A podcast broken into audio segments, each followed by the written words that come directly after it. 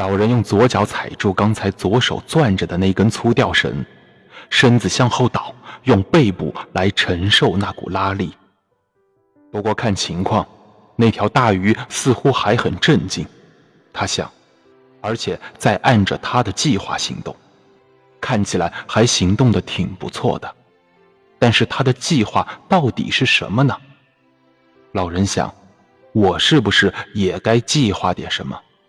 嗯，我必须随机应变，拿我的计划来对付他的，因为他个儿这么大。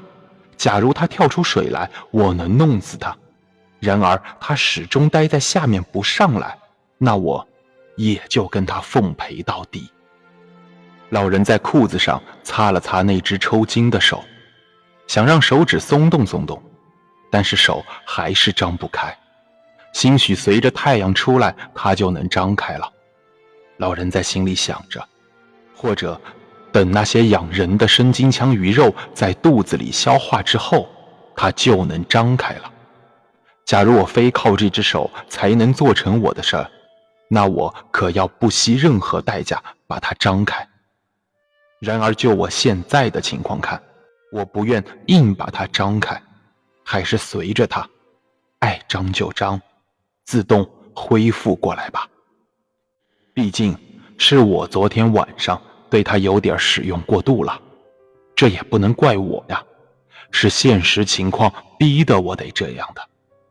他眺望着海面，发现他此时此刻是多么孤单。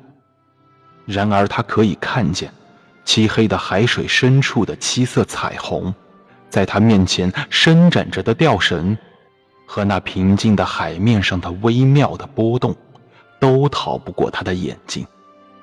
季风。把那些云块聚集起来，他向前望去，见到一群野鸭在水面上飞过，在天空的衬托下，飞鸟们身影刻画的很清楚，然后渐渐模糊起来，最后又清楚的刻画出来。